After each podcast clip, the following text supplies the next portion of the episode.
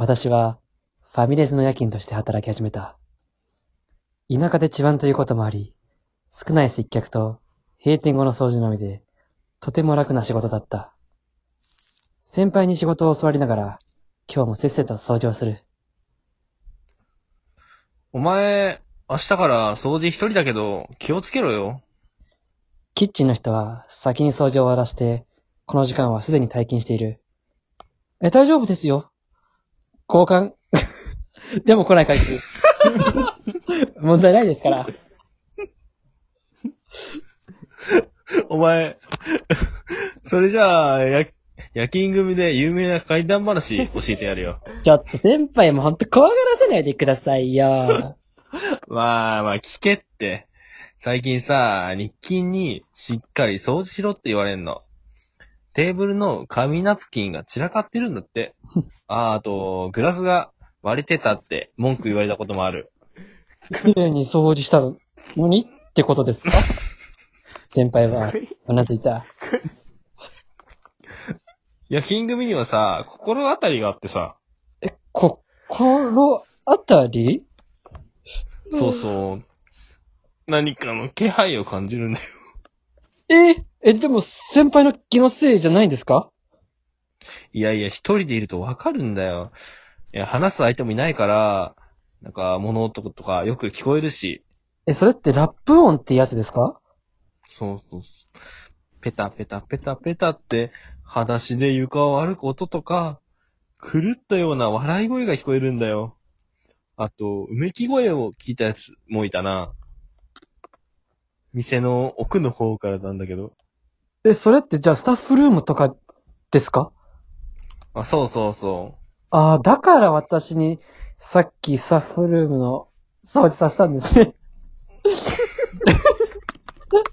レジカウンターに私たちの荷物が置いてあるのも、あの、じゃあ、いわゆるボルダー解消対策ってやつですか？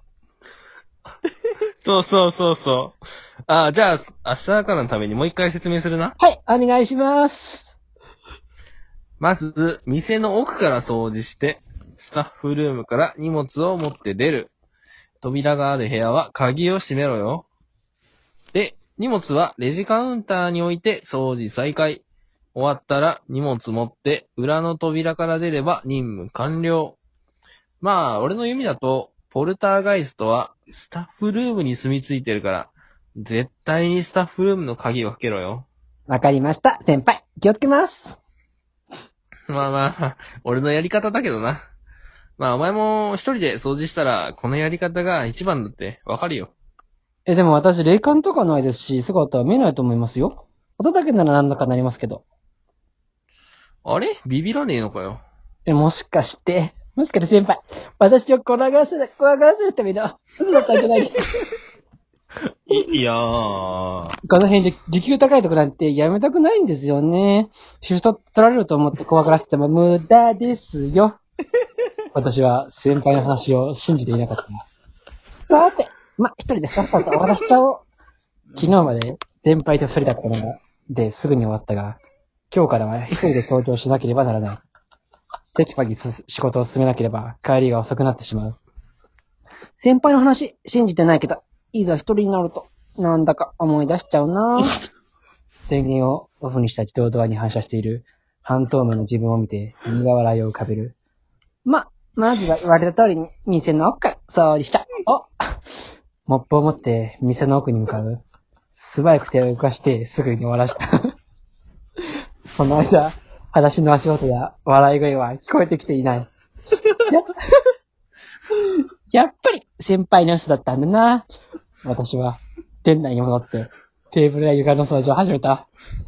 ああ、レポートなの忘れてた。嫌なことを思い出してしまった。その時、クツ何？小石がガラスに当たった音が背後から聞こえた。私は反射的に振り返る。うんな、そこには座っている野良猫の姿があった。はぁなんだ、びっくりした。野良猫は自動ドアを前足で叩いている。残り物が欲しかったら、また明日来てね。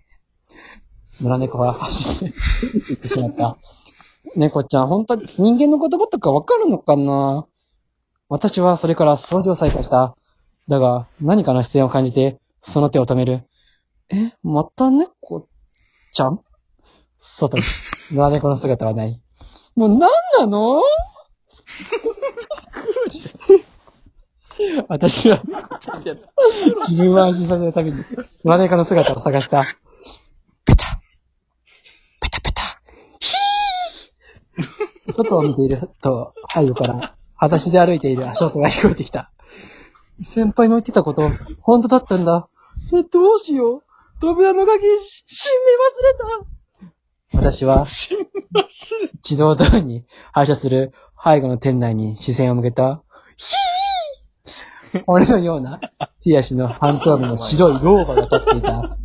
蒼白した肌、半開きの口、老婆は白く濁ったい、まな、ちま、目で、私をじっと見て、血はついてないよ。老婆が歩くたびに不快な音が鼓膜を揺らす。いやーこっち来ないでポケットから自動ドアの鍵を取り出す。だが、増える手のせいで鍵を落としてしまった。ペタ、ペタ、ペタ、ペタ、やばい。やばい。私は鍵を拾い上げて自動ドアの鍵穴に差し込んだ。ペタ、ペタ。来ないで今 今度は自動ドアの上部にある電源をオンにする。よし。私は涙をなくしながら焼いた自動ドアをすり抜けて迫ってきていた老婆から逃げ出した。振り返ると老婆は立ち止まって追いかけてくることはなかった。翌朝、店長から一本の電話がかかってきた。困るよ。店の鍵開けっぱなしじゃ。すいません。あの、もう、給料いらないんで、バイトやめさせてください。理由は？あの、昨日実は白いローマの霊を見てしまったんです。あー、君は見えちゃうんだね。店長もしかして霊が出ること知ってたんですか？だから時給を高くしてるんだよ。君には怖い思いをさせてしまったから、謝罪の気持ちとして給料をより多く振り込んでおくよ。あ、だから、だから誰に言わないでね。もちろん SNS にも書き込まないでよ。それじゃあ短い間だったけど、お疲れ様でした。店舗は、間違えた。店舗店長は、店長は一方的に電話をかけた。そんな恐怖体験をまた私は、眠れない日が続いた。いつものように、そんな中で寝ていると、先輩から一本の電話がかかってきた。お久しぶりです先輩、どうかしたんですか？お前が見たのって白いババアか？ちょっとこんな時間にやめてくださいよ。時刻は深夜2時を過ぎている。いいから答えろよ。お前が見たのは、白いババアか？え、はい、そうです。同じだ。なんで俺に言わねえんだよ。え、店長に口止めされてて、え、言えなかったんです。てか、先輩ももしかしてそれ見たんですか？ああ、昨日な、見えないって言ってたのにお前すぐやめるからさ、俺の忠告無視したんだと思って、スタッフルームの扉開けたまま掃除してみたんだよ。そしたらよ、やばいことが分かった。え、やばいことですか？あれはな、幽霊じゃなかったんだ。え？どういうことですか？あんなにはっきり見えるわけないと思って、近づいて声かけてみたんだよ。そしたら？すすけそう？すけそう？って連呼するだけで、まともな返事はしなくてよ。ボケちまって迷い込んだんだと思って。でも放ってもおけないし、警察呼んだんだ。あ、じゃあ、それでおばあさんを保護してもらったんですね。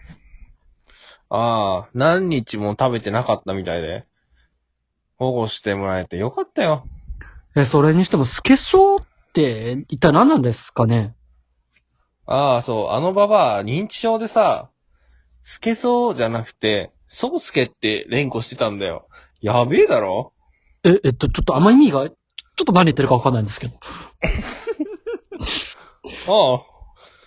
バイト歴、短いから知らないか。店長の名前だよ。瀬能宗介っての。なんで迷い込んだ人が店長の名前を？ババアはさ、店長の母親だったんだよ。